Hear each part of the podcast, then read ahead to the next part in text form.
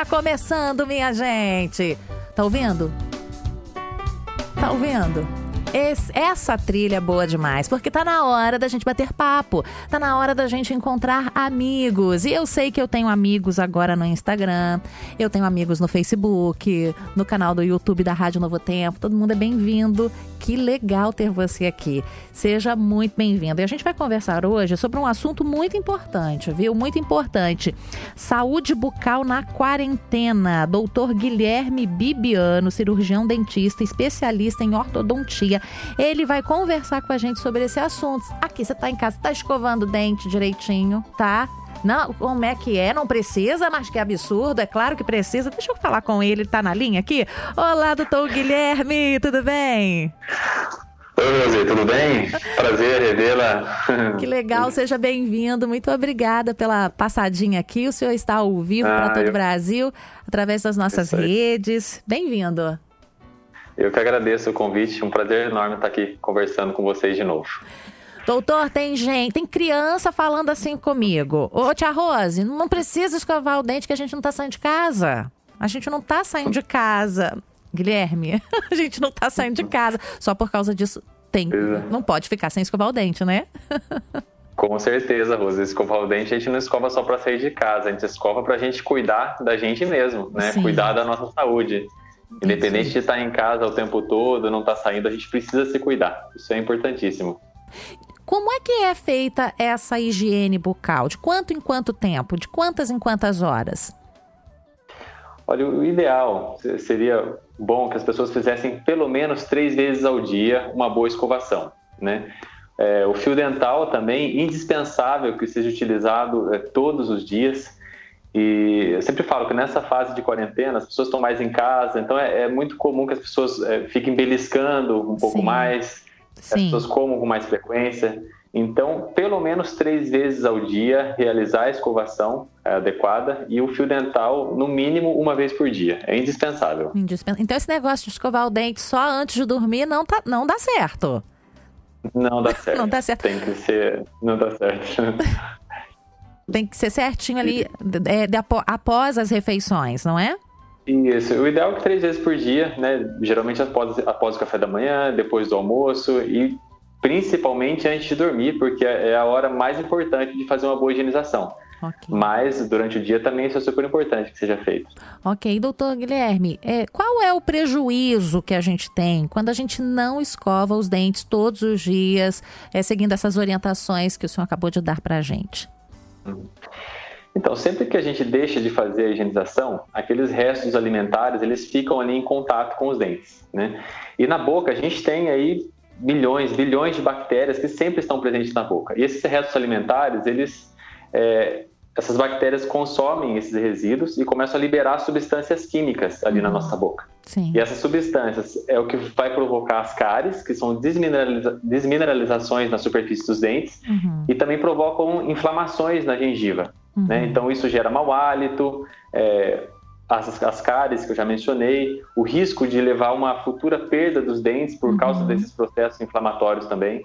Uhum. É, então, independente de estar em casa não, é importantíssimo fazer uma boa higienização, porque é o cuidado que a gente tem com a gente, né? A gente escova os dentes principalmente pelo cuidado, pelo amor próprio, né? O cuidado que a gente tem com a nossa saúde. Sim. Cárie, ela dói? A cárie, nos seus estágios iniciais, não. Né? Geralmente, quando a cárie começa a doer, é porque ela já está no estágio mais avançado. Uhum. É porque ela começou a chegar perto do nervo do dente. É nessa fase que ela começa a doer. Uhum. Então, muitas pessoas, às vezes, é, não estão sentindo dor, não estão com incômodo, mas já estão com a cárie também. Uhum. Por isso que a gente sempre recomenda que a cada seis meses fazer uma visita no, no dentista porque o, o, profissional ele tem alguns métodos que ele consegue diagnosticar essa cárie no começo, mesmo que a pessoa não saiba. Sim. E o tratamento nesse caso ele acaba sendo mais simples, é um tratamento mais fácil de ser feito. Uhum. É, quando o paciente está com dor é porque a gravidade realmente já está maior. É, essa frequência ao, ao dentista tem que ser realmente de acordo com a orientação do profissional, porque muita gente só deixa para poder buscar ajuda quando começa a doer, né? Exato. É, isso é, é, bem variável. A gente, uma média a cada seis meses seria o ideal.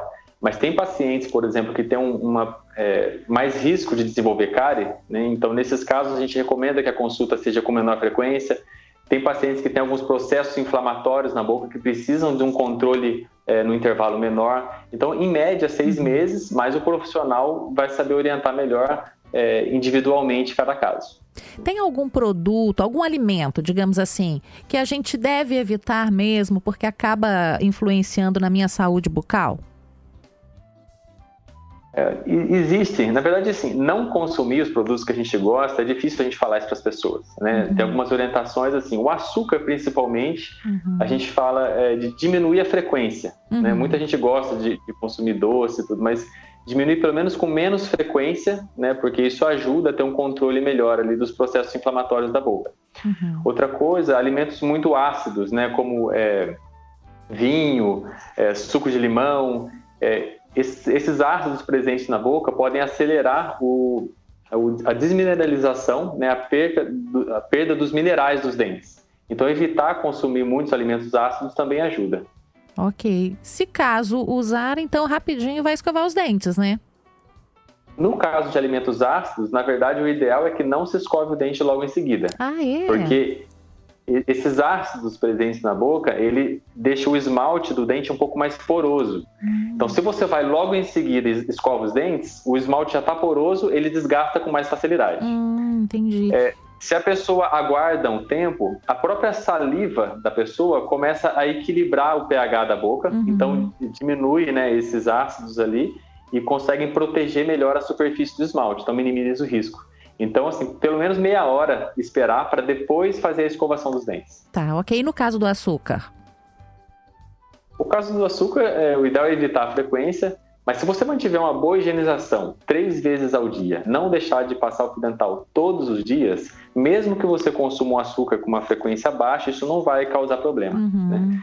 okay. é, pior, assim, o maior problema não é nem tanto o, a alimentação, é mais a falta de higiene adequada. Entendi. Mas é lógico que tem alguns alimentos que, se forem evitados, é, minimizam o risco aí de causar problemas, né, Sim, nos dentes, como eu falei. Verdade. Uma última questão que, que já me perguntaram bastante aqui é a questão do fio dental. Muita gente passa o fio dental e acaba havendo um, um sangramento levezinho. Isso é natural acontecer ou precisa visitar o dentista? Então, o sangramento gengival ele não é natural. Se está havendo sangramento, com certeza existe algum processo inflamatório ali que precisa ser contornado. Uhum. Os motivos mais comuns é, são a falta de higiene, né? Porque se a pessoa não passa fio dental todos os dias, uhum. a gengiva fatalmente vai sangrar no momento que ela passa fio dental. Pode ser alguma restauração que está mal adaptada, então está causando uma inflamação na gengiva também.